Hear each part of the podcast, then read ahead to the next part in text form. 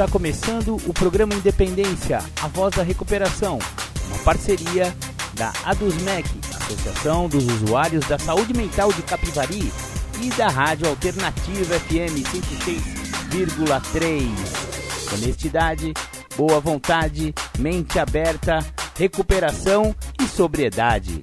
Com vocês, Marco Melo. Legal, legal, boa tarde. Esse é o programa Independência e Marco Melo sou eu. Já estou aqui é, com o programa Independência. Falamos aqui de alcoolismo, adicção. Também é conhecido como conhecida como dependência química, dependências emocionais, dependência por jogo, dependência, tem um monte de dependência por aí. A tal da codependência, que é a doença da família. Porque a codependência acontece com todas as famílias que tem uma, uma relação né, disfuncional com um alcoólico ou então com um adicto. E que relação com um alcoólico um adicto que não é disfuncional em uma família? Afinal, um alcoólatra, um adicto dentro de casa causa realmente muita confusão, muita briga, muita. Enfim, né? Vocês que são familiares me entendem, sabem o que eu estou querendo dizer. E realmente é difícil não ser disfuncional quando tem um relacionamento relacionamento com uma, uma pessoa que usa álcool ou drogas. Mas é possível sim, através das, das irmandades familiares, Naranon e Alanon, é, Amor Exigente também é uma, uma irmandade familiar. É possível, através do, deste programa, desses programas, né, é, ter uma, uma, uma relação não disfuncional. Ou seja, impedir. Você sabe como que é? Aquele negócio de mãe, empresta 20 aí, que eu, eu preciso pagar o rapaz ali, não sei o quê. É, empresta 20 nada, não pode mais dar dinheiro pro cara. O cara vai beber, o cara vai usar droga. Isso aí são mecanismos de facilitação. Os mecanismos de facilitação justamente é, acometem aos familiares que, em função de não terem muito o traquejo da doença, não entendem ainda a doença do, do, do filho, do marido, da esposa, enfim, quem estiver usando droga ou ou álcool, acaba, acaba ficando com dó, né? Então, ah, não custa nada emprestar o carro pro cara, né? E aí, emprestou esse carro, emprestou mais 20 reais, você já sabe que você não vê mais esse moleque, né? Então não é fácil conviver com um alcoólico e com um adicto. Porém, através do programa de 12 passos, das irmandades, de familiares, é sim possível. E a recuperação pessoal do familiar, da família, vai ajudar, quem sabe, a esse rapaz, ou essa moça, ou esse senhor, ou essa senhora, a entrar em recuperação. E ele rever os conceitos, né? E rever o seu uso de álcool e droga, se não está realmente prejudicando prejudicando a si e aos outros, né? Para começar o programa Independência, vamos ouvir aquela lá que já virou de praxe aqui no programa. É, Ilusão Cracolândia, Alok, MC Rariel, MC Davi, MC Rian, Salvador da Rime e DJ W. Vamos lá! Legal, legal. Esse aí foi Ilusão Cracolândia. Um hit aí do momento que fala da, da problemática da Cracolândia. E não existe só uma Cracolândia, não, viu? A galera pensa que só tem uma Cracolândia, mas não é bem assim, não. Cada cidade do planeta, pelo menos cada cidade do Brasil que eu tive o prazer de conhecer, conheço muitas cidades. No, no meu antigo serviço eu rodava bastante o Brasil afora aí, então eu conheço mais de 200 cidades aí pelo Brasil e eu tenho certeza que em todas elas eu descobri que tinha uma cracolândiazinha, dependendo do tamanho da cidade, ela é maior, menor, às vezes tinha duas, às vezes tinha três, enfim, né? Essa é uma pandemia que já existia já já tá aí desde 1990, por aí, quando chegou o craque no Brasil que começou essa pandemia, mas ela se, ela se agravou mais aí nos anos 2000 para cá, virou realmente uma pandemia nacional, na verdade mundial. Então o crack é uma pandemia silenciosa que a gente varre para baixo do tapete. Na verdade, esse tapete são as pontes, as favelas, as comunidades, né? A sociedade não quer olhar para aquilo, né? Exceto na Cracolândia lá do centro de São Paulo, que aquela é muito nas caras, né? Aquela é difícil difícil de esconder. Ela tá ali, ó, a céu aberto para todo mundo ver. Então é um tapa na cara da sociedade aquilo ali. E aquilo ali é reflexo realmente dessa indiferença do poder público, essa indiferença não só do poder público, porque a sociedade civil também é responsável por essa epidemia, essa pandemia chamada crack. É. Só que, posso falar real? Junta todas as mortes do crack, junta todas as mortes da cocaína, do LSD, do êxtase e de todas as, as, as, as drogas fármaco. É, Rivotril, Carmamicina, PAN, não sei, toda a turma do PAN, toda a turma da INA não dá o que o álcool mata no mundo mundialmente. Essa que é a verdade. O, o, álcool mata mais que todas as drogas juntas, então não adianta falar de prevenção de droga e não sei o que. É fácil falar de droga ilícita, né, nego? Porém, se a gente for ver mesmo, a pior droga que tem é o álcool, porque o álcool é comprado aí em qualquer boteco, em qualquer farma, é, farmácia, até farmácia tem, viu? Em qualquer é, lojinha de conveniência, padaria, opa, tem a droga lá. É só você abrir aquela geladeira lá que você pega uma droga, uma droga lícita lá. Então, e essa droga lícita chamada tóxico álcool é um tóxico, ele vem acometendo aí de 10 a 20% da população, dependendo do extrato que você, você for analisar. Então, em média, 13%. Pra você ter uma ideia, em média 13% das pessoas que experimentam a cervejinha inocente lá no peguinha, né? No churrasquinho, não é inocente aquela cervejinha? É nada. 13% daquelas pessoas vão desenvolver o alcoolismo, vão perder tudo, vão perder família, não vão ver os filhos crescer, enfim, né? Bater carro, capotar, fazer, olha, sabe o que, que o alcoólatra faz, né? E não adianta, ah, mas o alcoólatra é só aquele que anda ali com um monte de cachorro em volta, né? Puxando uma carroça, pro, pro, abrindo lixeira, né? Procurando latinha e papelão. Não! Imagina, esse daí é só um dos tipos de alcoólatra. O alcoólatra mais difícil de tratar, sabe qual é? É o gente de quem? Exatamente, é o alcoólatra que toma uísque 12 anos, importado da Escócia, 300, 400, 600 reais a garrafa. Conhece esse tipo de alcoólatra?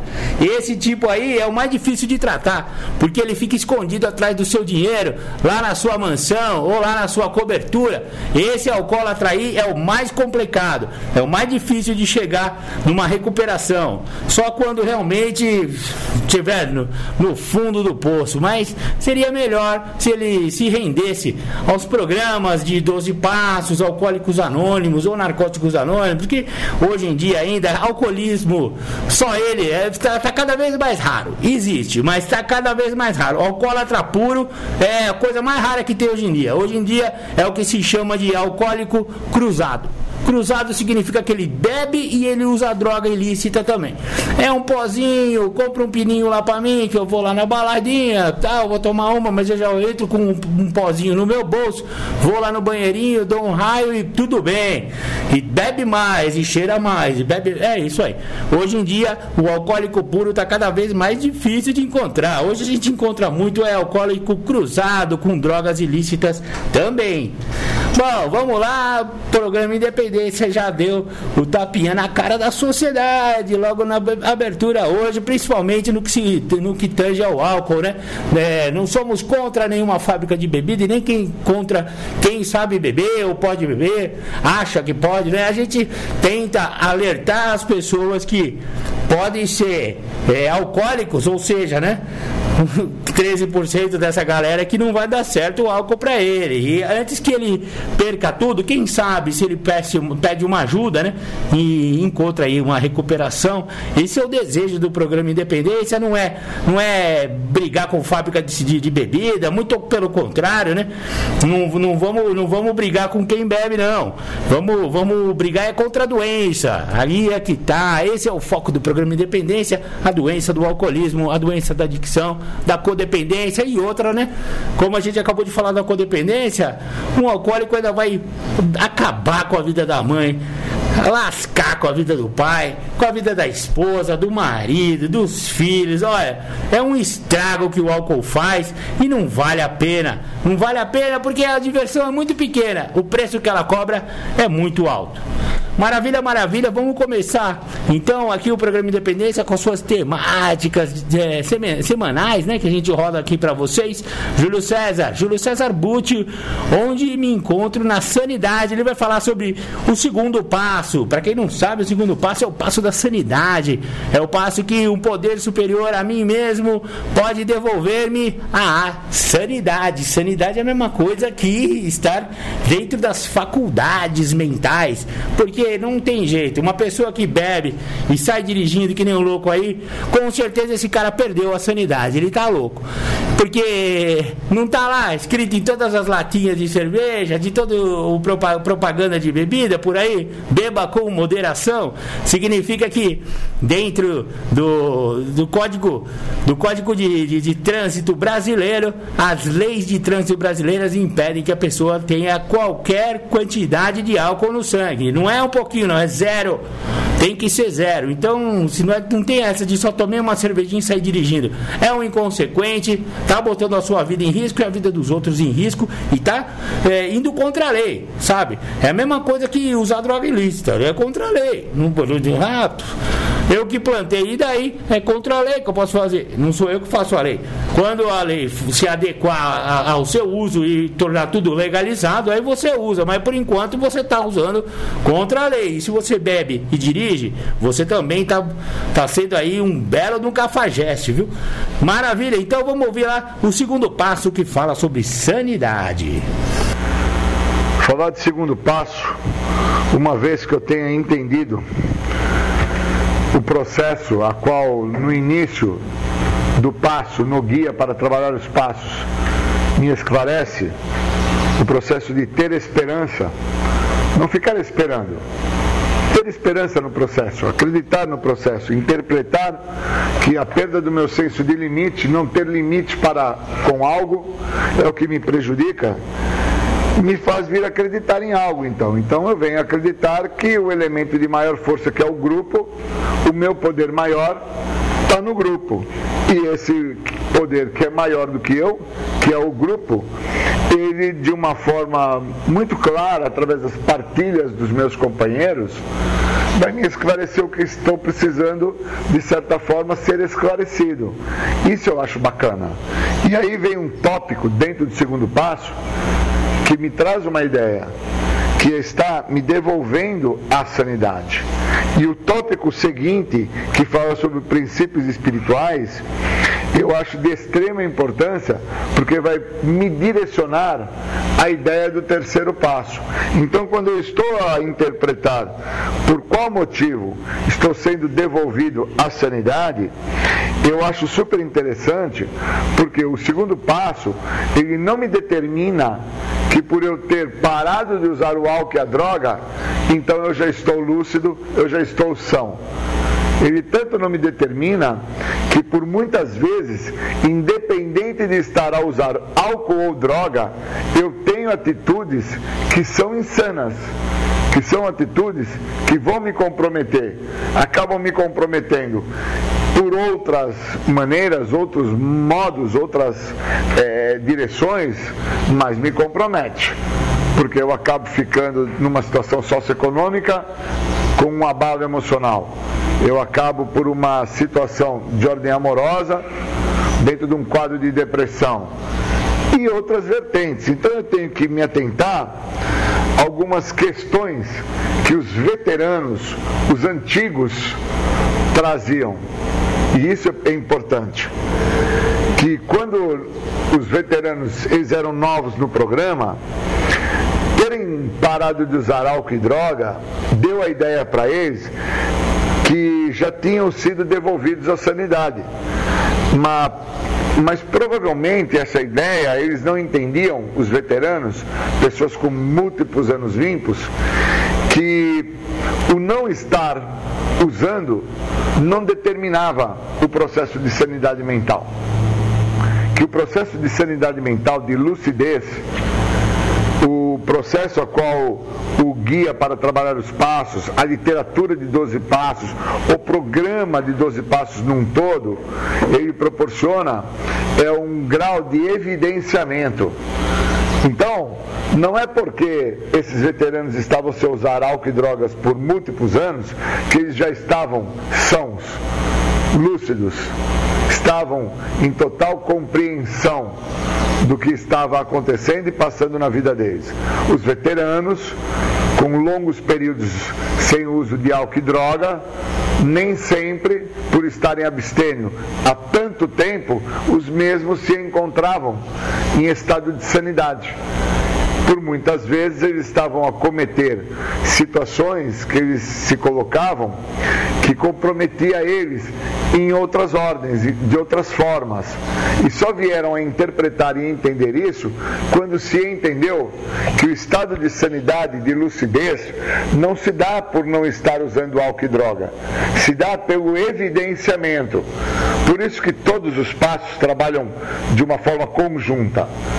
Um passo trabalha apoiando o outro e com isso vai evidenciando a situação.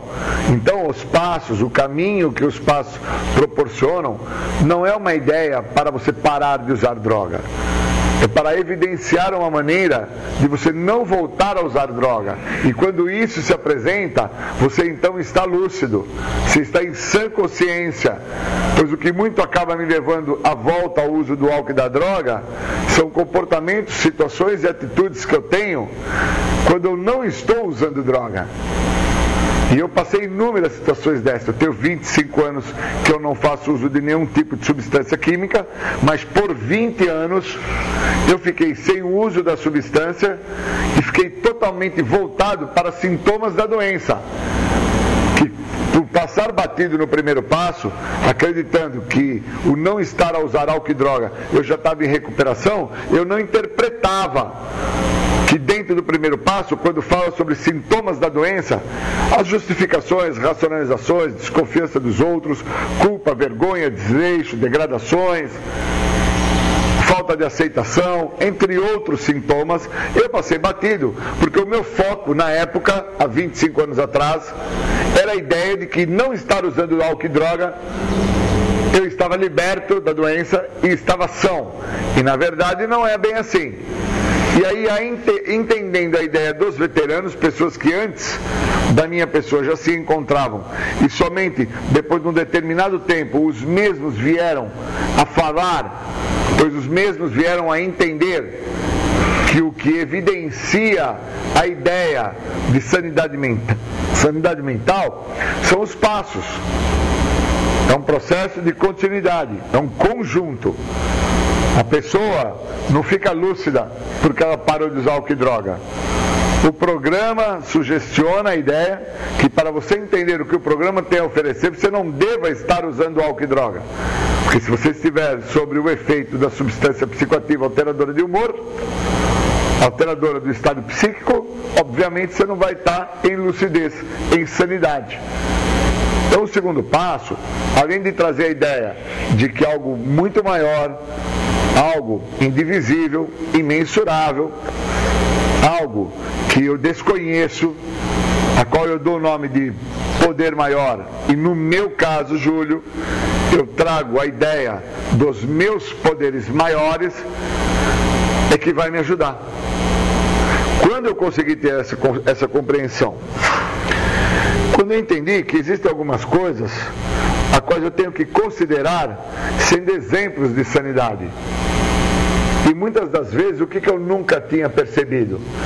Que são exemplos de cotidiano, coisas simples, situações simples, que são exemplos de sanidade, de lucidez. E que por muitas vezes eu passo batido por isso sem entender isso. E eu preciso dar tempo a isso. Eu preciso dar uma devida atenção a esses exemplos simples. E na literatura fala que muitos de nós podemos ter até uma, uma expectativa sobre sanidade mental, mas as mesmas são irreais, pois eu ainda não fui devolvido ao processo de sanidade. Eu estou sem uso do álcool e da droga, mas eu ainda não estou são. E o são é dentro da proposta do reconhecimento a qual está sendo evidenciado, que muitas vezes é a falta de responsabilidade pessoal para com a minha própria pessoa, questões higiênicas, questões de reconhecimento de atividades que eu tenho que estar a fazer e eu acabo me utilizando dos sintomas da doença e não as faço. Então, o segundo passo, ele vai me trazendo para a ideia dos princípios espirituais, para a ideia que eu tenho que vir a seguir em frente dentro do que o programa me oferece, e aí eu começo a entender o que é que eu estou a precisar. Eu preciso muito me concentrar na ideia de alguns princípios espirituais que estão intrínsecos dentro deste passo e que eu vou ter que fazer com que esses princípios espirituais se tornem intrínsecos dentro de mim.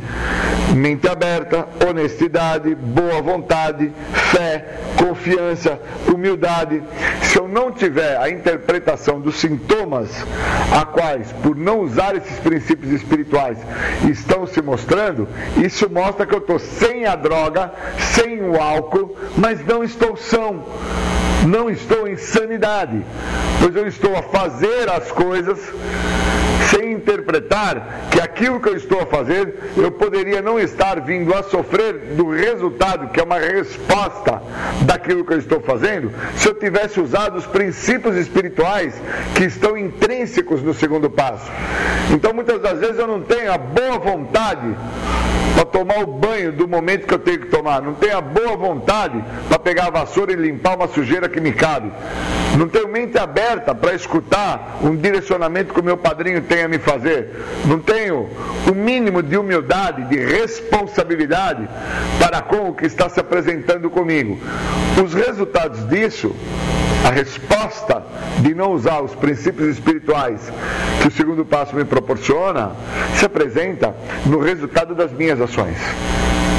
E isso me mostra que se o terceiro passo fala que eu tenho que não fazer a minha vontade, que eu tenho que entender a minha vida, eu estou ainda então a querer que as minhas vontades estejam predominantes e sejam feitas e que a minha vida ainda é minha, não é de um poder maior. E eu preciso sacar isso.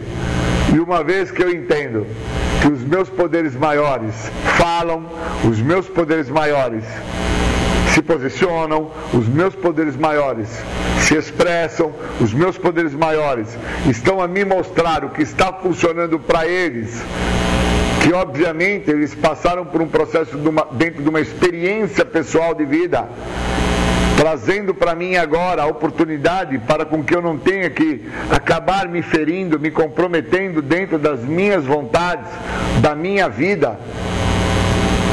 Como não vir a acreditar que um poder maior do que o meu eu onde esse meu eu é extremamente doente, um eu extremamente comprometido. Olha que interessante a ideia do eu. Que poder que eu sou. Onde encontra-se a ideia desse meu poder maior? Encontra-se dentro de uma situação de lucidez, de evidenciamento, de sanidade, ou encontra-se dentro da ideia das minhas vontades, querendo que as minhas vontades é que sejam feitas e realizadas? Isso é lucidez, isso é sanidade mental. Onde que eu me encontro? De que maneira que dentro de onde eu me encontro eu estou a me, a me ver, a me expressar, a me conhecer, a me entender? Onde que eu estou? Então, quando o segundo passo fala, viemos acreditar um poder maior do que nós poderia me devolver a sanidade, eu preciso entender onde que eu me encontro para permitir essa ideia que eu trago de que os meus poderes maiores estão, através da experiência deles, me dando lucidez, evidenciamento e sanidade mental como resposta às minhas ações, às minhas escolhas, àquilo que eu acredito. Onde que se encontra? Queria agradecer, bons momentos, valeu.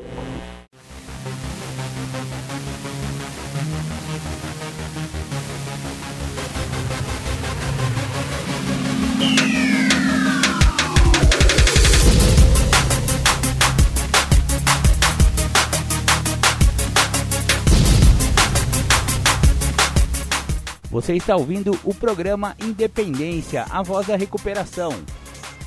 Para participar ou tirar suas dúvidas, ligue 3492 3717 ou então pelo WhatsApp 99650 1063.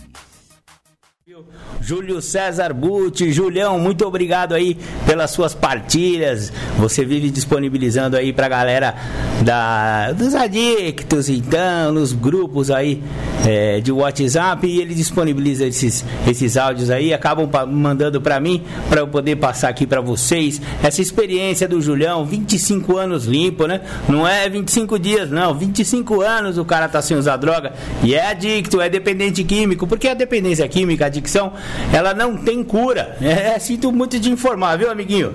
Se você usa droga e você desenvolveu essa doença aí, já era, viu? Você tá pego pro resto da vida. Só que ela não tem cura, ela é incurável, mas ela é também fatal, viu? Ela pode te matar e é progressiva. Se você só usava só um pouquinho de fim de semana, você pode reparar que agora você já está usando quase todo dia, se você não estiver usando todo dia, né? Então você vê que ela é progressiva também. Porém, existe uma esperança, uma luz no, fundo do, no fim do túnel, é, que é justamente que ela pode ser estacionada. Exatamente, existe recuperação da doença do alcoolismo e da doença da adicção. Maravilha?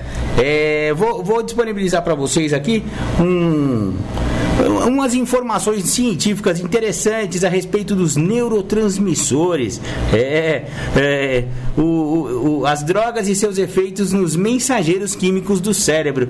Este esclarecimento pretende descrever aos leitores, de forma simplificada e resumida, a influência das substâncias psicoativas no complicado processo da mente, classificando as drogas alteradoras do estado de humor, segundo seus efeitos no cérebro. O cérebro é composto de milhares de células do corpo enviando e recebendo mensagens neuroquímicas. Estas células contêm aproximadamente 15 mensageiros chamados neurotransmissores, que são lançados milhares de vezes a cada segundo e depois voltam às células cerebrais das quais foram liberados. Nelas são usados novamente para outras mensagens. Quando uma pessoa usa substância psicoativa, algo acontece no cérebro de forma que, alterado pela droga, passa a apresentar um funcionamento diferente do cérebro de uma pessoa que não usa. Então, esses são os tais neurotransmissores, né? E eles têm funções e disfunções. Então, o neurotransmissor, ele tem uma função normal e uma função associada essas drogas, ou seja, se você não usar nada, o neurotransmissor vai vir na hora certa. Então, no caso, por exemplo, a dopamina, ela, ela serve para você controlar o seu humor e a sua energia. Então, quando você não usou nada, a dopamina ela vai vir em momentos para controlar isso, para você ser uma pessoa sempre equilibrada, com o seu humor equilibrado. Porém, se você usar droga, você vai liberar essa dopamina em momentos diferentes do que ele deveria ser liberado. Portanto, você vai ter uma disfunção neuroquímica no cérebro. Então, dopamina controla o humor e a energia. Se você usar a droga, a, neuro, a dopamina vai causar o que? Depressão. Entendeu? Serotonina, por exemplo, é outro neurotransmissor. Ele regula os cinco sentidos, o sono, a, a agressão e a fome. Agora, sob efeito do álcool, da droga, causa depressão, sentidos prejudicados, oscilação emocional, alteração no sono e no apetite. É aquele cara que cheira cocaína e não consegue comer nada, né? Só come água, como diria na Bahia, que significa beber álcool, né? A norepinefrina. norepinefrina ele regula o coração, a respiração, a temperatura do corpo e a pressão sanguínea. Se você usar álcool e droga, a norepinefrina, a noropinefrina, é nomezinho diferente aqui.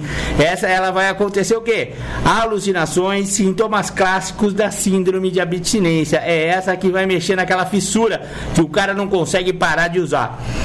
Acetilcolina controla a coordenação muscular, as células nervosas e a memória. Sob efeito do álcool, a sua disfunção é prejudica os reflexos e a memória. Por isso também que álcool e direção não combinam e droga também. Você vai perder os seus reflexos né? e também vai esquecer as coisas. A epinefrina controla ação de fuga, sentimentos de segurança, fome e sede. Sob efeito do álcool, a disfunção é causa paranoia, alterações de humor. Sabe aquele cara que fica escondido ali atrás do poste, olhando se a polícia está chegando? É, é a epinefrina que está agindo porque ele usou droga e ele liberou erradamente esse, esse neurotransmissor. O GABA é também um receptor, é um, existem receptores GABA dentro do cérebro e esse GABA é, uma, é, uma, é um neurotransmissor também. Ele controla as convulsões e a depressão. Então, quando o cara usa droga, o GABA vai causar o quê? Convulsão e depressão, entendeu? Ele é para controlar, mas se o cara usou droga, isso aí pode ser. Então, tem muita gente que realmente entra em convulsão com o uso de droga endorfinas e encefalinas. Aliviadora, a ansiedade e o estresse da função normal. Na função não normal, né, associada às drogas, a endorfina e as encefalinas causam dor, ansiedade e compulsão. É aquele cara que começa a usar e não para mais. Histamina. Histamina regula as respostas alérgicas em sua função normal. Sua função anormal causada pelas drogas causa desordens alérgicas. É, pode acontecer também. Também tem os hormônios que regulam o, o crescimento e a reprodução. E, sob efeito de, de droga, causam crescimento anormal ou disfunção na reprodução. Tanto que foi provado que a maconha, por exemplo, ela diminui a taxa de, de espermatozoides no, no, nas gônadas, né? Na, e, e, você vai ter menos possibilidade de ter filho. Nos homens, né? Isso acontece com os homens. Nas mulheres também, ela, é, a maconha age dentro dos ovários e tal, também tem, tem problemas sérios. E no caso do álcool, a, cai a testosterona, que é, uma, que é um hormônio também. E a testosterona, ela participa de vários, várias, várias, várias é, funções metabólicas, bioquímicas, que você, por exemplo, as mulheres com baixa de, do hormônio testosterona vai ter varizes, vai ter inchaço nas pernas, vai ficar com um monte, vai ficar mais feia, vai, a pele dela vai ficar horrível e tal. E nos homens, brocha. Desculpa dizer, mas fica brocha. Glicina, glutamato e asparato. Não, e aspartato nossa senhora, aspartato, galera. Glicina, glutamato e aspartato controlam o metabolismo do cérebro em sua função normal. Sob efeito de droga, desequilibra os químicos no cérebro.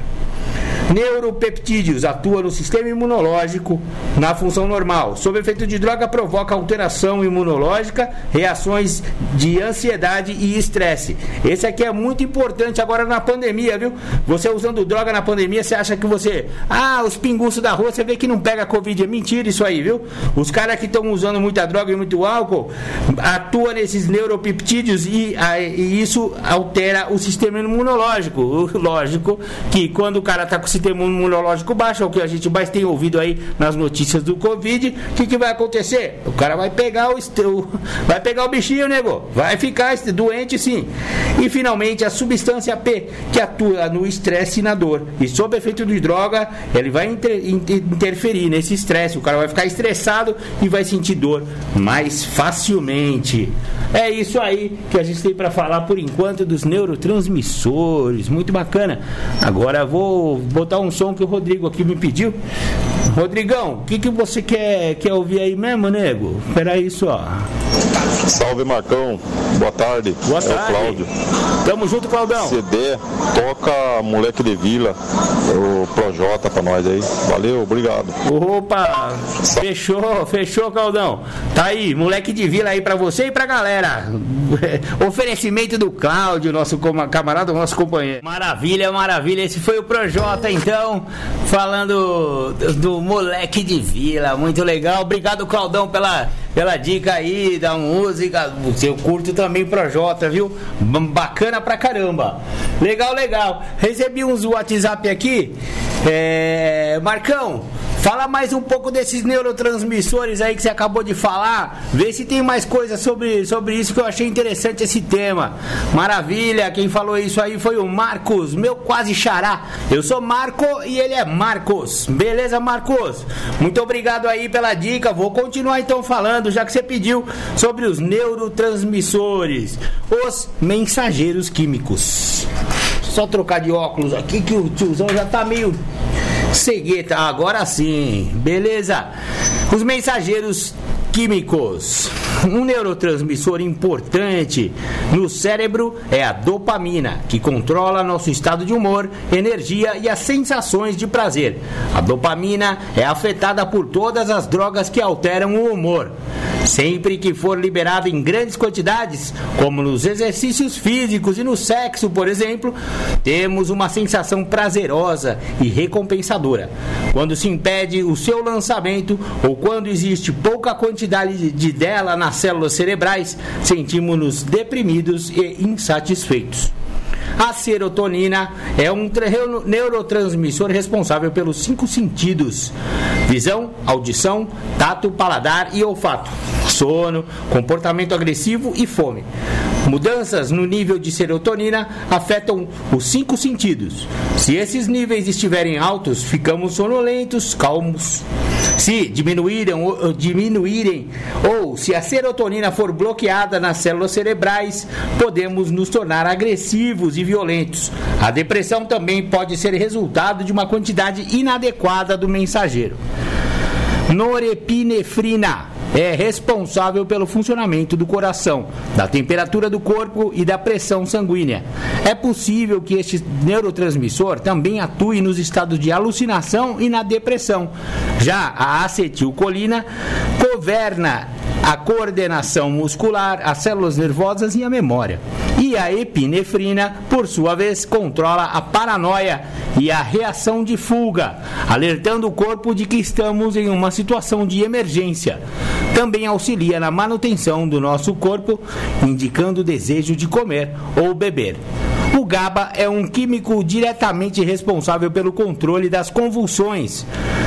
A quantidade errada pode causar depressão. E as endorfinas e encefalinas são duas categorias de químicos que nos ajudam a lidar com a dor, a ansiedade e o estresse. O restante dos 15 químicos controla outras funções, como o crescimento, as alergias, o sistema imunológico e os traços de personalidade. O cérebro saudável apresenta um balanço afinado de todos os neuroquímicos alterando o cérebro. Quando uma droga alteradora de humor atua no cérebro, o balanço neuroquímico desequilibra. E isso ocorre porque as drogas que alteram o humor interferem, causando a liberação ou bloqueio dos neurotransmissores de modo anormal. O cérebro, da mesma forma que o resto do corpo, sempre procura restabelecer o equilíbrio natural ao sofrer um tipo de agressão. Por este motivo, ajusta a alteração neuroquímica provocada pelas drogas quando estas são ingeridas com regularidade. Como um, um termostato que faz o calor de uma caldeira aumentar ou diminuir de acordo com a quantidade de calor de, em um recinto, o cérebro o cérebro leva o nível de químicos produzidos pelo corpo a cair em resposta às drogas alteradoras de humor. Reduzindo a quantidade de neurotransmissores, passa então a requerer substância psicoativa, a fim de funcionar normalmente. É neste momento que a dependência insidiosamente se instala. Classificação das drogas psicoativas. A cada dia surgem dezenas de termos curiosos entre os usuários de substâncias psicoativas. Cada uma apresenta uma infinidade de denominações. Também curiosa é a síntese contínua de novas drogas com nomes químicos complicados, como a metileno dioxianfetamina ou alfa-metilfentanil dentre outras. De qualquer forma, as tentativas de classificar as drogas psicoativas com base em seus nomes de gíria ou termos químicos acabam sendo bastante desorientadoras. Segundo especialistas da área, o modo mais prático de classificar as drogas é fornecido pelos próprios usuários, que distinguem segundo os seus efeitos globais.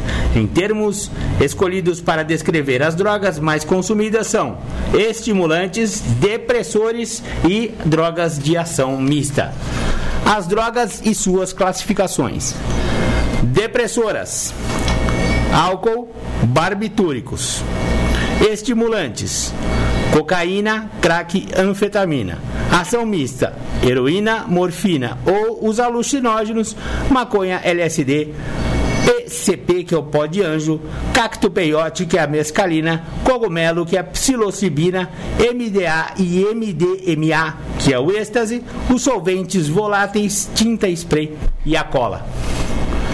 Os efeitos das depressoras, relaxa, relaxantes dos músculos, antipsicóticos, ansiolíticos, soníferos, sedativos.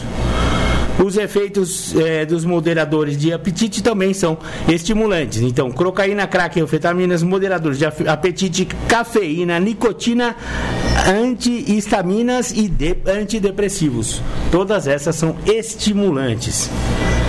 Maravilha, uma droga é chamada de alteradora do estado de humor ou da mente porque modifica o estado de espírito ou a consciência ou a personalidade do usuário.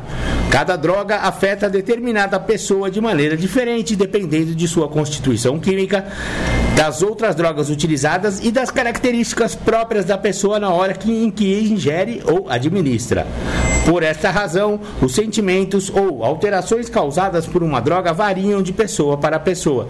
Um indivíduo pode sentir alterações diferentes com a mesma droga em ocasiões diferentes. Pesquisas recentes comprovam grande diferença na maneira com que os cérebros dos dependentes respondem às drogas ou ao álcool, em contraste com a reação de alguém que não é dependente. Geralmente, os dependentes podem conseguir alterações qualitativamente melhores com as drogas devido à maneira como reagem os seus cérebros. Como resultado dessas alterações positivas, os dependentes desenvolvem um desejo poderoso de alterar seu estilo de humor. Essa meta torna-se o centro de suas vidas. Muitos dependentes pensam que é impossível divertir-se sem drogas. Para eles, o divertimento é a mudança de humor, da percepção e do comportamento. Observa-se que cada classe de drogas atrai um certo tipo de personalidade que encontra nela mudança de humor desejada como funcionam as drogas que alteram o humor?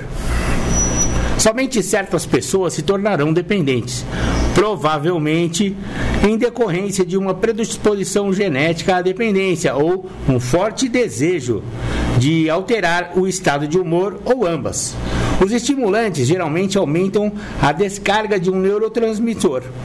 Podem também bloquear o caminho de volta de um neurotransmissor após o seu lançamento. Os depressores bloqueiam o lançamento dos neurotransmissores, às vezes destroem ou substituem seus pontos receptores. As drogas de ação mista agem de ambas as formas, primeiro como estimulantes, depois como depressoras. Os usuários de drogas poderão tentar obter o efeito de uma droga de ação mista tomando primeiro o estimulante e depois, para compensar, um depressor. Infelizmente, isso apenas modifica a sonolência ou a vigilância. O corpo e o cérebro experimentam todos os efeitos do estimulante e, na sequência, todos os efeitos do depressor. Geralmente, um logo após o outro. Legal, legal. É, posso dizer agora por experiência própria que eu, eu, eu, experimentei tudo isso aqui que ele falou, viu galera? Não pensa que eu, que eu, que eu, que eu cheguei aqui comendo paçoquinha e tomando Coca-Cola, não, viu?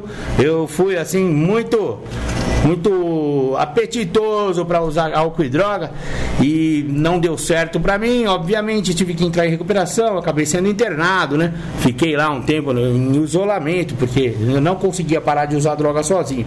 Mas eu posso dizer por mim que todas essas drogas aqui, elas causam dependência química.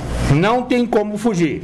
Ah, não, essa daqui é leve, não, aquela lá é pesada. Não, não tem essa de droga leve e pesada para quem é adicto, adicto negou. Quem é dependente químico é dependente químico. Vai fumar maconha, vai se, vai se lascar. Vai tirar cocaína, vai se lascar. Vai beber, vai se lascar. E esse negócio de, ah, vou parar com o químico, mas vou ficar só na cervejinha, é outro ledo engano que a maioria das pessoas comete e vai voltar depois para droga de preferência de novo. Porque o álcool é uma que é uma, uma ação mista, né? Ele primeiro, ele, ele é estimulante.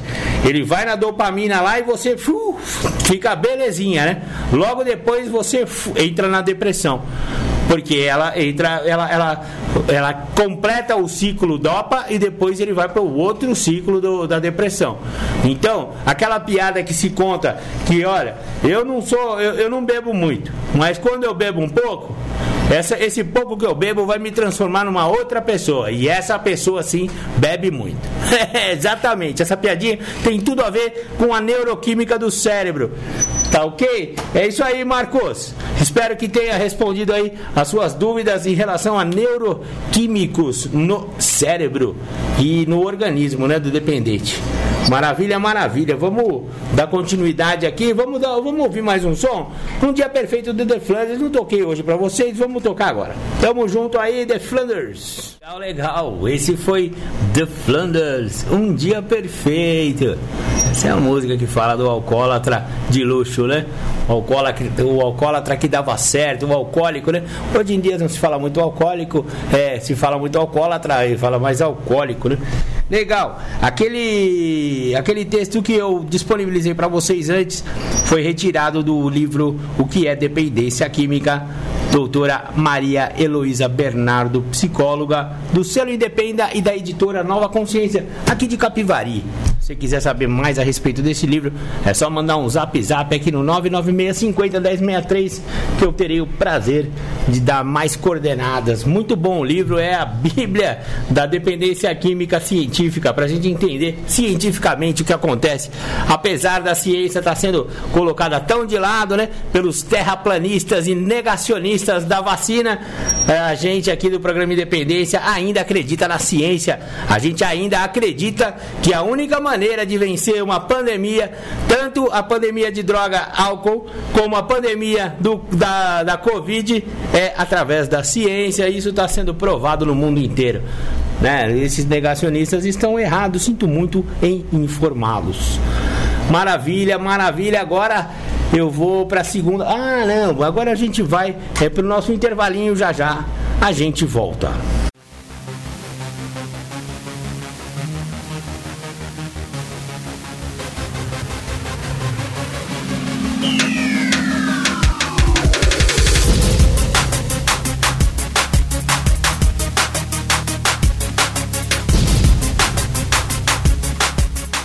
Você está ouvindo o programa Independência, a voz da recuperação. Para participar ou tirar suas dúvidas, ligue 3492 3717 ou então pelo WhatsApp 99650 1063.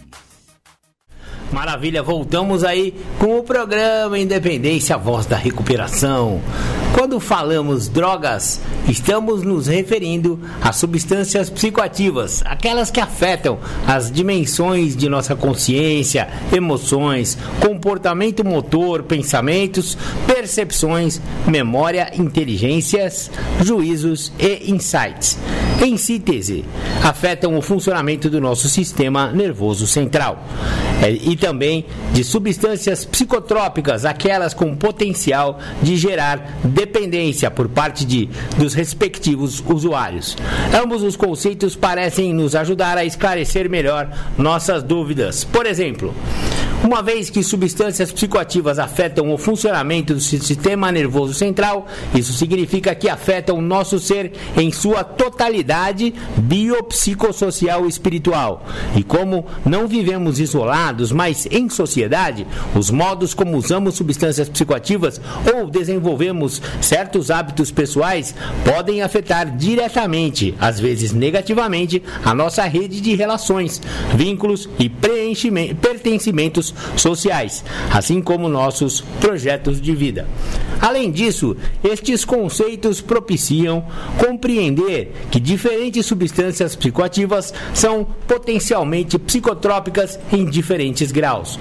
É sabido que o processo pelo qual um indivíduo se torna dependente de crack é, em geral, muito mais rápido do que o processo de inalação, de instalação de uma dependência pelo álcool.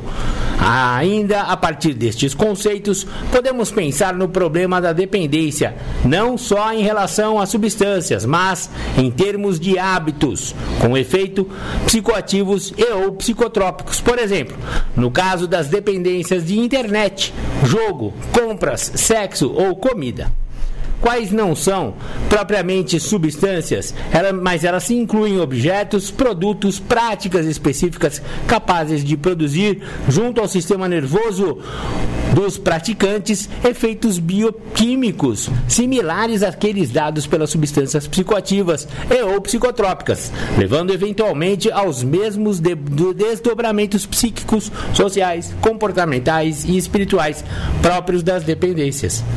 Por fim, podemos pensar que, como nem toda dependência é imediata ou visivelmente danosa ao indivíduo, e aos seus círculos sociais e ou à sociedade, nem toda dependência é socialmente conhecida como tal e reconhecida, seja pela população, pelos protagonistas ou pelos usuários, pelos governos e pelos cientistas de distintos campos do saber. Em outras palavras, os modos como determinada sociedade concebe e concretiza é, os usos de qual substância ou os hábitos relacionados, objetos ou práticas sociais afetam diretamente as possibilidades de reconhecimento público de tais usos, como dependências. Você diria, por exemplo, que vivemos em uma sociedade dependente de açúcar? No entanto, adicionam-se açúcares sobre diferentes formas e nomes aos mais diversos produtos destinados ao consumo humano: higiene, limpeza, perfumaria, alimentos industrializados em geral, inclusive salgados. Paralelamente, a indústria e o mercado de medicamentos e tratamentos para diabetes estão se preparando neste século XXI para altas taxas de crescimento e lucro, com a exploração de diabetes já previstas para ocorrer a curto prazo em território chinês, cuja população vem rapidamente ab abandonando os seus hábitos culturais seculares, fundados no consumo de produtos naturais, autossustentáveis e saudáveis, em favor da adesão ao mundo açucarado do fast food. Além disso, a eliminação completa e busca da injeção, ingestão de açúcares pode eventualmente produzir no indivíduo sintomas físicos similares aos da chamada síndrome de abstinência, típica dos quadros de dependência por drogas. No entanto, mesmo tendo crescido o reconhecimento público quanto aos efeitos danosos da ingestão excessiva de açúcares, via de regra, não há menção ou trato desse fenômeno como dependência de açúcar. Então, até aqui, nós podemos afirmar que existem muitas dependências e elas são é, intrínsecas né, à nossa sociedade. Olha só que exemplo interessante: o, o crescimento do, do consumo de açúcar na China. E a China tem mais de um bilhão de pessoas, gente. Então, imagine só. Se, se, não existe por trás de tudo isso, a China tá, tá, tá enriqueceu, né? O, o povo nem tanto, mas ele está enriquecendo aos poucos, né? A distribuição de renda é muito, é muito ruim lá na China ainda, né? Mas você vê novas pessoas sendo é, passando das classes sociais e econômicas baixas, né, para as classes médias e altas. E isso também com um aculturamento chinês, ou seja seja, McDonald's, Coca-Cola, em todas essas indústrias é, alimentícias, fast food e toda essa filosofia né, da comida rápida, do, da comida gordurosa e cheia de açúcar, cheia de sal, cheia de condimentos, tudo industrializado, penetrou na China. A China era um país é, praticamente agrário há um pouco mais de 30 anos e eles estão mudando os hábitos alimentares e indo para esse lado aí ocidental, digamos assim, de se alimentar. Isso fez com que um crescimento muito grande no consumo de açúcar na China. E olha quando a gente fala de um bilhão e meio de pessoas, é muita gente. E eles então já estão programando uma taxa de diabetes crescente na China. E o que, que a indústria farmacêutica já está pensando? Opa! Vai aumentar diabetes? Olha que mercado da hora para eu entrar lá com remédios contra diabetes. E vamos lá produzir insulina para bilhões de pessoas da China. Que coisa mais cruel que é o capitalismo, né, galera? E ele vai se, se, se é, proteger, sendo protegido pela própria indústria e pelo conceito de dependência. Então, já que a, a dependência é inevitável, vamos ganhar dinheiro com isso, né? E isso vale para todos os campos, né? Os, dos traficantes ilícitos até os traficantes lícitos, que são as grandes fábricas de bebida e de fármacos que também vendem droga. Tendo dito isso, vamos dando continuidade ao programa Independência, a voz da recuperação. Aqui ninguém tem papa na língua e fala a real a respeito de álcool e droga. Maravilhas? Então agora vou disponibilizar para vocês um, uma temática do meu querido amigo Bruno Góes. Bruno Góes tem um canal no YouTube muito da hora chamado Problemas com Drogas. Se você colar lá no YouTube, procura o Bruno Góes lá, Problemas com Drogas, que você vai ver cada vídeo bacana, cada, cada temática interessante. E essa que eu vou passar para vocês. É, problemas com droga, você não é culpada. Para quem ainda não me conhece, meu nome é Bruno Renato Góes, eu tenho 34 anos de idade, sou dependente químico, sou adicto, né? Já estou em recuperação há pouco mais de 16 anos, trabalho na área há mais de 15 anos e para mim, poder estar tá aqui na internet hoje distribuindo esse conteúdo é um grande prazer. Né? Eu passei por muitos anos estudando, buscando maneiras e meios de poder ajudar mais pessoas, de poder alcançar mais pessoas, e hoje isso é possível, né? através da internet, através do YouTube, a gente consegue proporcionar aí, é, esse espaço. Além desse espaço, nós também temos o grupo de WhatsApp. Né? O grupo de WhatsApp ele não é meu, o grupo do WhatsApp ele é nosso, é a família né, da, é, é, da codependência.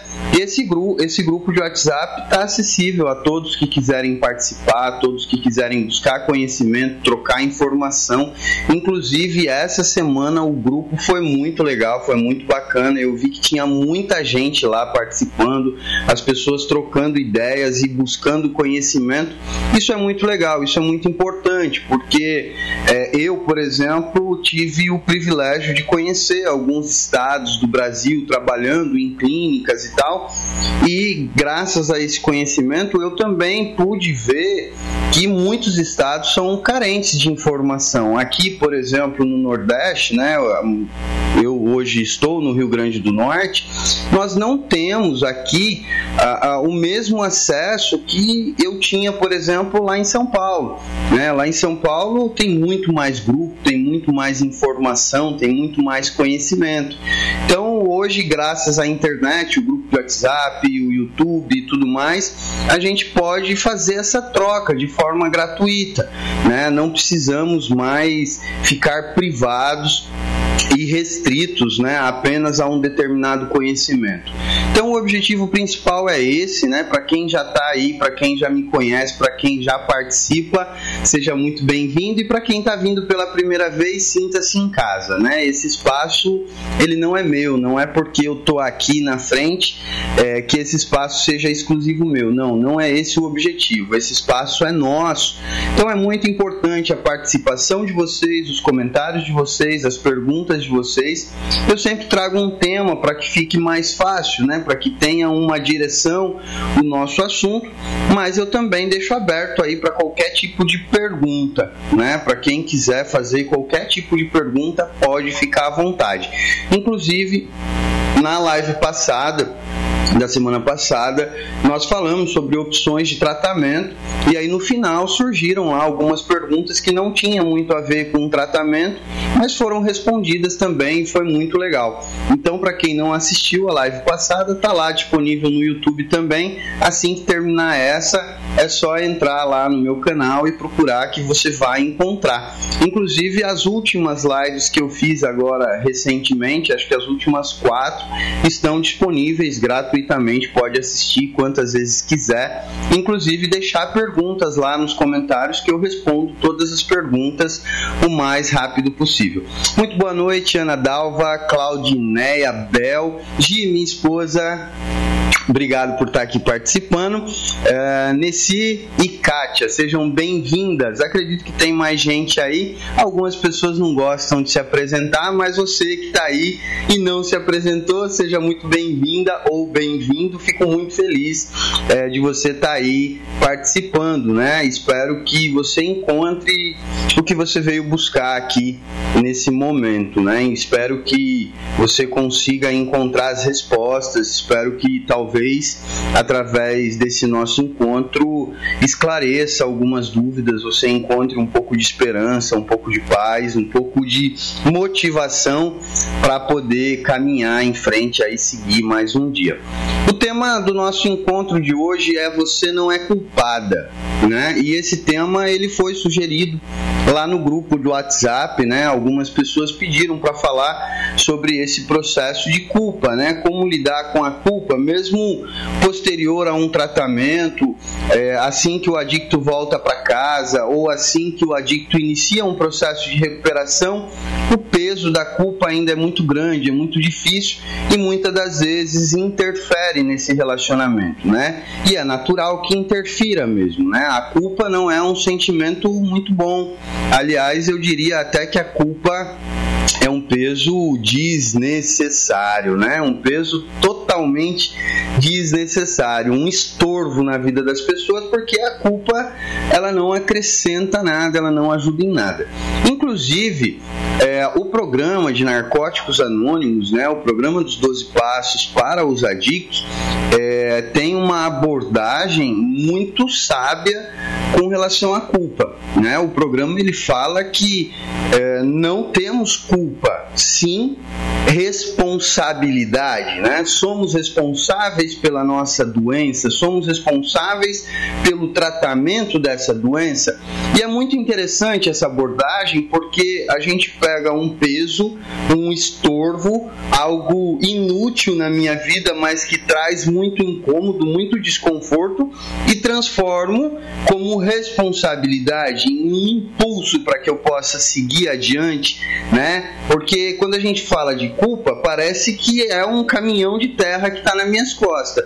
Já quando eu falo em responsabilidade, é algo que está na minha mão, é algo que eu me responsabilizo, eu sou a pessoa responsável por isso, então eu sou a pessoa que vai seguir adiante e que vai resolver.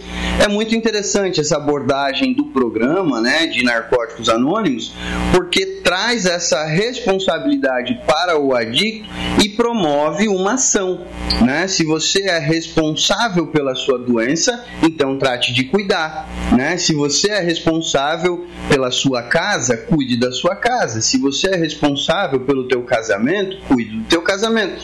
E assim vai sucessivamente. Então eu quero partir basicamente desse mesmo princípio, dessa mesma ideia. Primeiro precisamos entender da onde vem essa culpa, qual é a construção que nós fazemos é, para chegar até esse processo de culpa. E aí precisamos retroceder um pouquinho na nossa história, é, precisamos olhar para trás e entender o que foi que aconteceu. De certa forma, é, a culpa ela sempre está associada a alguma expectativa. Né? Existiu em algum momento lá atrás uma expectativa sobre aquela pessoa. Em algum momento lá atrás existiu a ideia de que essa pessoa deveria ser é, de acordo com aquilo que eu acredito. Né? E é muito natural que isso aconteça. É, é, é característico, principalmente dos pais, ter essa expectativa. Eu tenho um filho de seis anos de idade e eu tenho algumas expectativas com relação ao meu filho. Espero que meu filho seja uma pessoa boa, espero que meu filho seja um trabalhador honesto, espero que meu filho seja uma pessoa digna, espero que meu filho seja uma pessoa de respeito. Afinal de contas, é meu filho, né? É, a questão é que ao longo do processo, devido à nossa inabilidade em lidar com alguns sentimentos e vendo e vendo o descontrole surgir na vida do outro, nós do lado de cá, como pais, temos a tendência a acreditar que aquilo deveria estar sob nosso domínio, né? assim como o meu filho. É difícil separar o que está sob nosso controle do que não está. E nesse momento, muitas das vezes, nós nos perdemos. Né? Existe um momento do processo da vida em que esse adicto ele começou a se tornar independente e as nossas expectativas era de que ele de fato ficasse independente, de que ele fosse uma pessoa independente, de que ele fosse uma pessoa responsável. E no intuito muitas das vezes de ajudar, né, a gente começa a promover situações e circunstâncias na ideia de que se eu conseguir promover o estado ideal, vai dar certo, né? Então começa a apresentar dificuldades na escola, começa a apresentar dificuldades de comportamentos, começa a apresentar dificuldades de relacionamento e por um outro lado, o codependente começa a suprir essas dificuldades, ao invés do adicto ser responsabilizado por essas dificuldades, ao invés do adicto ser colocado adiante para que ele resolva, o codependente começa a cobrir, né? Tem uma dificuldade na escola e aí o familiar vai lá e tenta de alguma forma dar um jeitinho para que essa dificuldade não interfira na carreira acadêmica desse adicto. Tem uma dificuldade no trabalho, o familiar vai lá e conversa na empresa para que não não venha as consequências dessa dificuldade. Vem a dificuldade no relacionamento, o familiar vai lá e conversa com a outra parte do relacionamento para que de alguma forma não interfira. Essa interferência que há constantemente é, causa dois problemas. Né? Essa interferência constante na vida do causa dois problemas. O primeiro problema é que a minha expectativa ela cada vez menos é atingida e por um outro lado ela se torna cada vez menos real. Eu começo a perder o contato com a realidade porque se torna cada vez mais difícil enxergar o que realmente está acontecendo. E por um outro lado, o adicto também perde o contato com a realidade, porque ele vai mal na escola e em casa ele ouve que o professor é que é o culpado, porque o professor não é um cara legal, porque o professor não deu a oportunidade, porque o professor deveria ter feito de outro modo. É, ele vai mal no trabalho porque o problema é a empresa, ele não dá, não dá certo no relacionamento, é porque ele não é compreendido e de alguma forma é, esse relacionamento ele cada vez mais vai se distanciando da realidade daquilo que de fato está acontecendo. É muito difícil para qualquer ser humano lidar com o descontrole. É muito difícil para qualquer ser humano olhar para uma área da vida e dizer eu não tenho habilidade, eu não eu não dou conta de cuidar disso, principalmente para um pai, para uma mãe quando vê o seu filho é, caminhando em direção a esse descontrole. É muito difícil para um pai, para uma mãe, é, olhar e ver o caminho tortuoso que o adicto está seguindo e tentar de alguma forma, ou talvez até de todas as formas, ajudá-lo. E essa ajuda não é suficiente. Essa ajuda ela não traz nenhuma eficácia na vida do adicto. E essa ineficácia é que começa a surgir o sentimento de culpa, porque em alguns momentos esses pais eles começam a pensar: poxa, eu não fiz o suficiente, eu poderia ter feito mais, eu deveria ter feito mais, eu queria ter feito mais. Então, a culpa em si é um processo de construção que não aconteceu do dia para a noite, não é um processo que aconteceu só porque o adicto usou drogas, não é um processo que aconteceu só porque ele saiu da clínica, só porque ele é, não foi bem no trabalho. Não, houve uma construção, houve uma trajetória e por muitas das vezes, é, em alguns casos, por exemplo, nós vemos numa família um filho dá certo, um filho trabalha, um filho vai muito bem na sua vida pessoal, acadêmica, profissional, amorosa e o outro não consegue seguir adiante. E aí, por muitas das vezes, vem aquela pergunta: onde foi que eu errei? A questão é que nós cometemos um grave erro nesse momento. Nós cometemos um erro que não deveríamos cometer. Quando a gente começa a se questionar aonde foi que eu errei, nós começamos a julgar os nossos comportamentos do passado baseado no conhecimento que temos hoje. E nós não nos damos conta que, na verdade, lá atrás, nós não tínhamos esse conhecimento, nós não tínhamos essa informação. Hoje eu penso diferente porque eu tenho um conhecimento diferente, porque eu tenho uma ideia diferente. Inclusive, por isso que surge o arrependimento. Lá naquele momento, aquilo fazia total sentido para mim. Houve um momento na minha vida onde eu acreditei que eu não deveria mais trabalhar com clínica. E aquilo fazia total sentido para mim. Tanto é que eu parei de trabalhar com clínica. Eu passei praticamente um ano e dois meses fora das clínicas. E aquilo para mim naquele momento fazia sentido. Tava certo. E depois de algum tempo, diante das circunstâncias e do modo como a minha vida foi seguindo, eu entendi que eu deveria voltar. E aí eu voltei.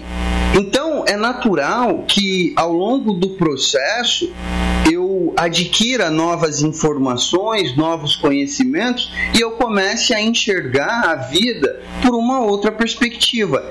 Inclusive, o meu sentimento, ele muda. Ele muda houve um momento na minha vida em que uma situação me causou um grande desconforto. Depois de alguns dias, esse desconforto diminuiu. E aí eu começo a pensar: será que realmente é, deveria ter causado esse desconforto todo?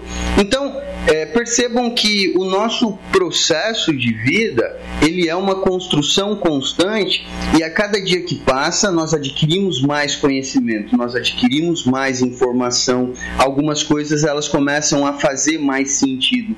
O tempo todo nós estamos fazendo leituras, né? O tempo todo eu estou enxergando as coisas, eu estou ouvindo as coisas, eu estou sentindo as coisas. Essas leituras elas vão se juntando e as coisas elas começam a fazer sentido. Então, julgar o meu passado baseado naquilo que eu sei hoje é a pior injustiça que eu posso cometer comigo mesmo, porque lá eu não tinha a cabeça que eu tenho hoje, assim como amanhã eu não terei a cabeça que eu tenho hoje. O tempo todo estamos mudando, o tempo todo estamos crescendo, quer seja biologicamente, porque o tempo todo células estão morrendo e células estão nascendo, assim como emocionalmente. Então, essa mudança, ela promove novas ideias, novos conhecimentos. Logo, julgar aquilo que eu fiz ontem com a cabeça de hoje, assim como tentar prever o problema de amanhã com a cabeça de hoje, são injustiças que cometemos constantemente conosco. Então, é, a pergunta é a seguinte, Bruno, ok, é, consigo compreender que eu não deveria me julgar tanto, consigo compreender que hoje tenho muito mais conhecimento do que tinha ontem e talvez hoje eu julgue errado o meu comportamento, mas lá eu não sabia sobre isso, por isso eu agi daquela maneira. Como é que ainda assim eu faço para não me sentir culpada? A questão é que uh, a partir do momento que eu começo a compreender as coisas, as coisas elas começam a fazer sentido para mim, o sentimento que foi provocado lá no meu passado, ele ainda faz parte do meu presente. Quando eu ligo uma memória do meu passado a alguma situação que está acontecendo agora no meu presente, é natural que eu reviva aquela emoção, é natural que eu reviva aquele sentimento. E aí a medicina, ela fez um estudo recente agora falando sobre os grupos de apoio e a medicina conseguiu comprovar que os grupos de apoio têm uma eficácia muito grande só pelo fato das pessoas irem lá e ficar falando da sua vida. Porque o fato de eu falar diversas vezes da minha vida promove duas coisas interessantes. Promove, primeiro, uma consciência mais clara daquilo que de fato aconteceu, porque cada vez que eu falo, eu adquiri novos conhecimentos, então eu passo a fazer uma nova leitura daquilo. Né? O meu comportamento eu começo a ter mais clareza sobre ele. E segundo é que cada vez que eu falo, a intensidade daquele sentimento provocado diminui. Por isso que os grupos de apoio eles funcionam muito bem. Narcóticos anônimos, alcoólicos anônimos, amor exigente, Naranon, Alanon, esses grupos eles têm uma eficácia muito grande porque as pessoas estão constantemente esvaziando os teus sentimentos. Então, como é que eu faço para lidar com a culpa que já está instalada? Como é que eu faço para lidar com essa culpa que já está presente na minha vida? Primeiro, se relacionando com aquilo. Quanto mais eu me relaciono com aquilo, quanto mais eu tenho o contato com aquilo e trago aquilo à tona, menor será a intensidade. Inclusive, eu escuto muitas das vezes as pessoas dizendo assim: ah, o passado a gente deve esquecer, vamos deixar o nosso passado de lado. Eu não guardo mágoa, eu não guardo rancor. Olha só, compreenda que essas coisas elas não são opcionais. Nós não podemos abrir o nosso cérebro e encontrar lá onde está a memória daquele dia e deletar. Não é como um computador, por exemplo, que existe uma memória mecânica e eu consigo localizar aquele arquivo e excluir. A nossa memória ela não é desse, desse modo. Essa nossa memória ela funciona automaticamente. Então, por mais que eu tente dizer por algumas vezes, esqueça o seu passado, deixe de lado o seu passado, ainda assim isso não é real, porque a gente não esquece. De certa forma, é, cada vez que aquela situação se repetir ou alguma situação semelhante acontecer, esse sentimento ele vai retornar. Se eu não tratar, se eu não falar, se eu não desenvolver novas leituras sobre esse sentimento, certamente, certamente, é, eu vou reviver esse mesmo sentimento e consequentemente, consequentemente, esse meu sentimento vai interferir no meu relacionamento com essa pessoa. É, eu posso usar um exemplo aqui disso muito interessante. Olha só, é, eu como adicto e nós precisamos ter em mente que a adicção é uma doença mental, né, que provoca obsessão, né? Inclusive o aspecto mental da doença da adicção é a obsessão. A obsessão é um fluxo inesgotável de pensamento. Obsessão é quando eu penso demais sobre um determinado assunto. Dentro desse pensar demais, é natural que eu provoque pensamentos que não são muito reais, né? Afinal de contas, estamos falando de obsessão. Então, quando eu penso demais sobre um determinado assunto, é natural que eu fuja um pouco da realidade. Eu, como adicto, é, criei várias ilusões com relação à minha família, principalmente com relação ao meu pai. Né? É natural que eu, é, como homem, tenha tido o meu pai como super-herói, tenha tido o meu pai como referência para mim. Né? Isso é comum em qualquer estrutura familiar. Os homens olham para os homens como referência e as mulheres olham para as mulheres como referência. Muitas das vezes a identificação é com o sexo oposto, mas ainda assim a referência é com o mesmo sexo. E o que, que acontece? Ao longo da minha vida, é, ainda bastante jovem, eu tinha na minha ideia algumas, algumas, alguns conceitos formados do que deveria ser um pai ideal.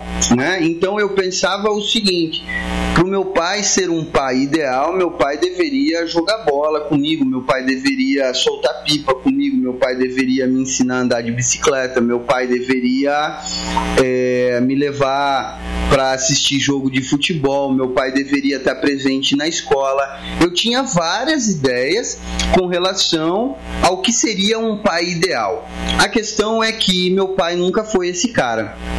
Meu pai nunca foi. Meu pai foi um cara bastante fechado, um cara bastante retraído, né? É, inclusive com a parte sentimental, meu pai é uma pessoa bastante fechada, né?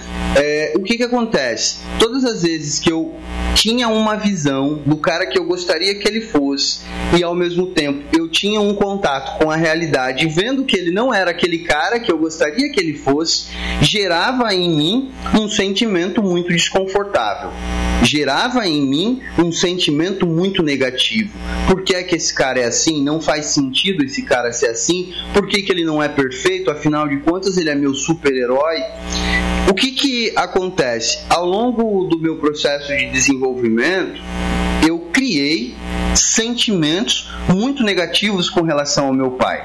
Eu criei sentimentos muito ruins com relação ao meu pai. Tanto que quando eu me tornei é, mais jovem, né? Já por volta dos 12, 13, 14 anos de idade, o meu relacionamento com meu pai era bem dificultoso, porque eu não conseguia compreender o que ele era de fato. Para mim, não fazia sentido ele ser aquela pessoa. Quando chegou já no finalzinho da minha adicção ativa, ainda com todos os esforços que meu pai promoveu para me ajudar, eu não conseguia enxergar nada disso, porque eu já tinha sido tomado por todos esses sentimentos negativos que eu tinha construído ao longo do processo. Eu entrei em recuperação, que eu comecei um tratamento, uma das primeiras coisas que foi trazida para mim era justamente o relacionamento familiar, porque eu trazia dentro da instituição um suposto sentimento de amor, né? Eu dizia muito que amava muito a minha família, por muitas das vezes eu chorei intensamente dizendo que era por amor, que era por saudade, que eu queria muito ver minha família, que eu queria muito a presença deles, inclusive o meu pai por ter sido uma das pessoas que eu mais prejudiquei diretamente devido aos meus sentimentos. E aí o que, que acontece? Quando eu comecei a trazer esse suposto sentimento de amor, a pessoa que estava fazendo o meu tratamento, a pessoa pessoa que estava me acompanhando começou a me questionar: Bruno, você está dizendo que ama tanto o seu pai, você está dizendo aí que ama tanto a tua família. Quem é essas pessoas na tua vida? O que elas gostam? O que elas fazem da vida delas? O que elas querem para a vida delas? O que elas esperam de você? O que você espera delas? E quando eu fui confrontado com essas perguntas, eu me dei conta que eu nem sequer conhecia essas pessoas. Na verdade, o que eu tinha era uma imagem do que elas deveriam ser, eu tinha uma imagem muito bem formada do que elas deveriam ser. E todas as vezes que eu me confrontava com a realidade de que eles não eram aquilo que eu esperava, esse confronto me trazia sentimentos negativos. E esses sentimentos negativos fez com que eu me distanciasse cada vez mais dessas pessoas. Então eu não sabia quem era meu pai, eu não sabia quem era minha mãe, eu não sabia quem eram meus irmãos. E por que é que eu digo que eu não sabia quem eram essas pessoas? Eu digo que eu não sabia porque eu não fazia a mínima ideia de qual era o sentimento deles. Eu não fazia a mínima ideia do que é que eles gostavam. Eu nem sequer sabia a data de nascimento, a data de aniversário dessas pessoas. Eu não sabia o que é que eles gostavam de fazer, eu não sabia qual era o hobby, eu não sabia qual era a comida, qual era o estilo de música. Eu não sabia nada da vida dessas pessoas. Eu apenas sabia o nome e sabia que ele era meu pai. Eu sabia que ele era meu irmão, eu sabia que ela era minha mãe, mas profundamente eu não conhecia nada dessas pessoas. E aí foi me sugerido que eu me aproximasse dessas pessoas. O terapeuta que fez o meu tratamento, que na época nem era chamado de terapeuta ainda, né? Na época, quem fazia o, nosso tratamento era os monitores.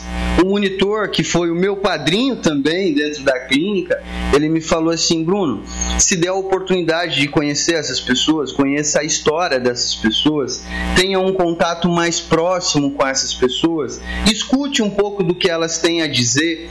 E foi muito interessante quando isso aconteceu, porque eu descobri pessoas que não eram nada daquilo que eu imaginava.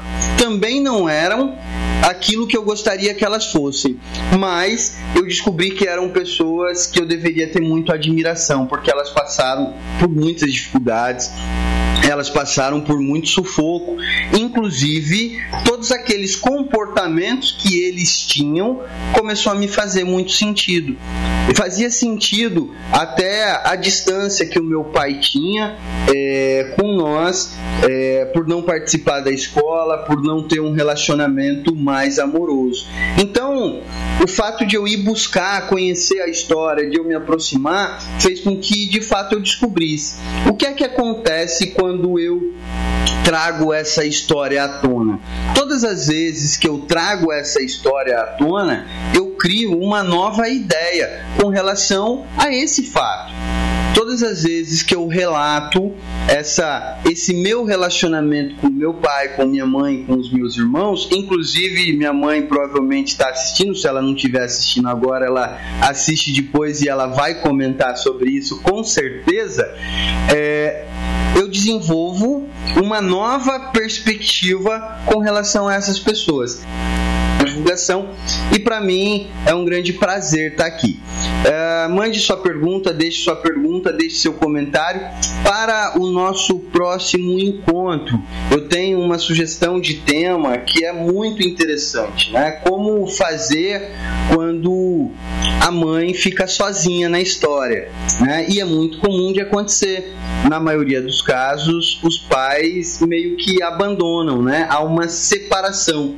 Muitas das vezes nem é uma separação é, é física, muitas das vezes nem é um divórcio propriamente dito, mas o pai olha e fala assim: o problema é teu, resolva, né? Você que passou a mão na cabeça a vida inteira, você é culpada e você resolva, né? Eu pago as contas e você se vire para dar um jeito aí. Então, no próximo encontro nós vamos falar das mães, né? Das mães, é, como lidar com esse problema, como dividir a responsabilidade. Afinal de contas, há uma parcela de responsabilidade de todos, do pai, da mãe e do adicto. Cada um tem a sua parcela de responsabilidade dentro desse contexto. Maravilha, maravilha. Este foi então Bruno Góes. Obrigado do Bruno agora tá lá em Natal, Rio Grande do Norte, mas ele é daqui de Itu, amigo nosso aqui, participou, trabalhamos juntos lá na clínica aqui de, de Capivari, quando ela ainda existia. É, grande praça, Bruno Góes, grande abraço, Bruno, obrigado e parabéns pelo canal, hein? Tá sensacional o seu canal, maravilha, maravilha.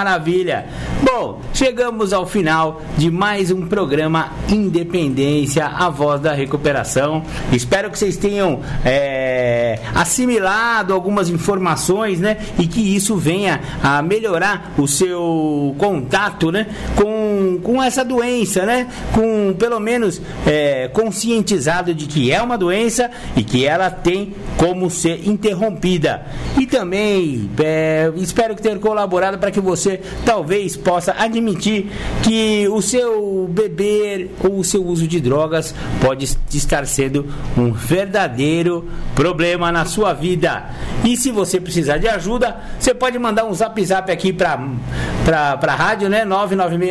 996501063. A gente vai ter prazer em ajudar. Ou então vá procurar as Irmandades de Alcoólicos Anônimos, Narcóticos Anônimos, que a gente passou aí o giro das Irmandades com todas as reuniões.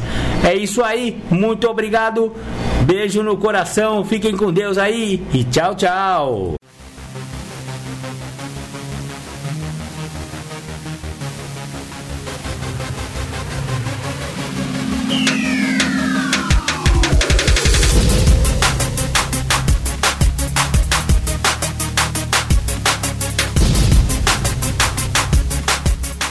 Você ouviu o programa Independência, a voz da recuperação, uma parceria da ADUSMEC, Associação dos Usuários da Saúde Mental de Capivari e da Rádio Alternativa 106,3.